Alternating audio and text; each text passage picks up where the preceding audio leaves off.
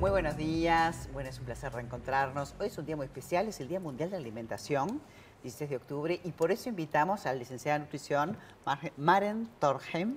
Siempre quiero pronunciar bien tu nombre. Está muy bien pronunciado. ¿Cómo estás? Bienvenida, fundadora también de Tan Verde, este, una mujer que sabe muchísimo.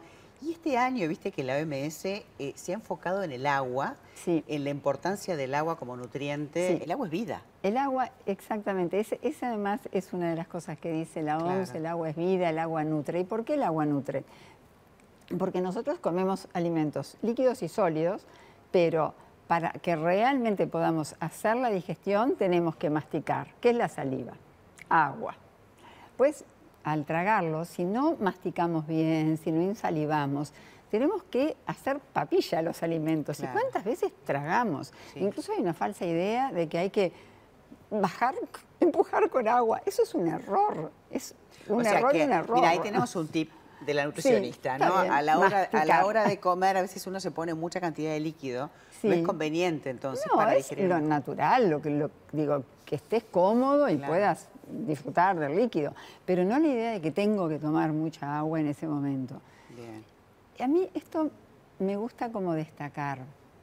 En, en todos lados tenemos tanta información, toda valiosa, que a veces no sabemos, ¿y qué hago? Y bueno, observate ¿Cómo te sentís vos? ¿Te parece que a la hora de comer necesitas un poco más de agua o necesitas un poco menos? ¿Cómo está tu boca?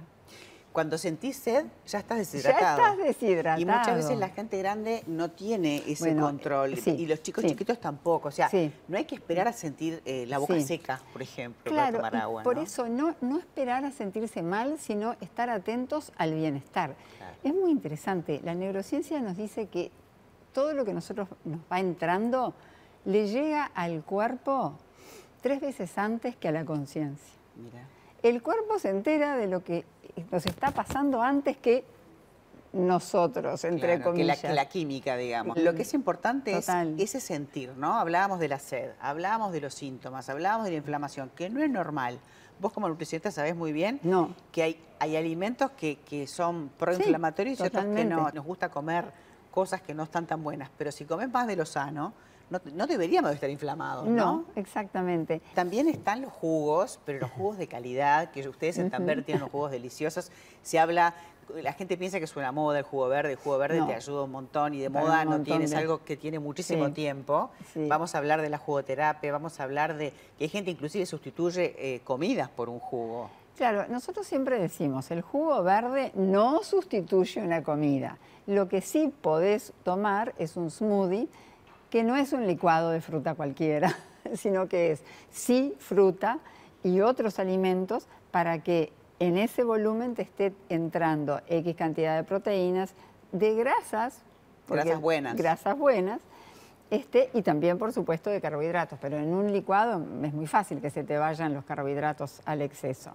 Entonces, en ese caso sí, ese smoothie puede sustituir una comida, pero liviana, como decir, bueno, una merienda, estoy capaz que tenés que ir de un lado para el otro, te lo pusiste. Una colación, una cosa así. Claro, es una comida chica, digamos bien, así. ¿ah? Bien, pero, pero no, no, no es el sustituto del alimento, porque hay gente que viste con el tema de las modas ahora, el ayuno, el ayuno intermitente, el ayuno no sé cuánto. Eh, y hay millones de dietas, la de la luna, la del sol. O sea, la gente ¿Qué te maría? No, te en este momento la gente quiere bajar de peso para sentirse mejor. Ah, sí. Pero este, ¿Es pasando hambre que se baja de peso? no, verdad que no. Digo, porque a la gente le cuesta ser nutricionista decir, bueno, ¿qué tengo que comer? No, lo que sí creo es que no es pasar hambre, pero sí es hacer el esfuerzo. Claro. Este, y el esfuerzo muchas veces pasa, por ejemplo, porque vos relatás todo lo que haces en tu día y la nutricionista te dice, ay, pero cenás a las 9 de la noche. Y sí, como que fuera lo más lógico. Y bueno, capaz que ahora que es más, eh, estamos acercándonos al verano, es más lógico. Pero las 9 de la noche en invierno, se supone que tendrías que haber cenado a las 7. Claro, hacer, hacer un poco eh, de acuerdo al, a la luz y el sol, al, digamos, al ciclo circadiano, respetar el sueño. Hay como cinco enemigos, ¿no? Como que es el azúcar, la sal, que están todos lados y que a veces no nos vamos a obsesionar, pero hay que empezar a aprender, ¿verdad? Eh, me gusta lo de aprender y lo de mirar de forma desapasionada, porque a ver, eh, las cosas dulces, a casi todos nosotros nos gustan. Si mm. hay un cumpleaños, alguien cae con masitas. En un lugar donde trabajan varios es como difícil. Entonces, ¿qué vas a decir? Ay, no, qué espantoso. No, te comes la masita. O no, también tenés que conocerte. A ver, el diabético capaz que dice, no, mira, paso. O se trae algo, el celíaco.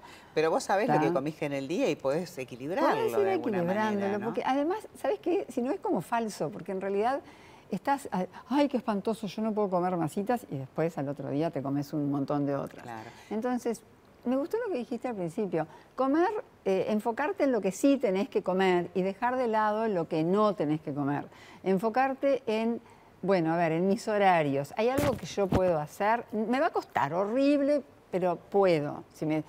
Yo veía que una de ustedes se traía el mate. Bueno, si me traigo el mate también puedo organizarme para traer algo para la media tarde, de repente, si lo necesito. Entonces, eh, sí, es muy importante quererse y darse la oportunidad de hacer cambios a favor Lo que vos hablas de educar en, la página de ustedes, este, tan verde, que tienen cosas deliciosas y que además a veces no tenés el tiempo, y, esa es un poco la excusa, ¿no? De no comer sano porque no tenés tiempo, porque tenés que hacer la comida de los chicos.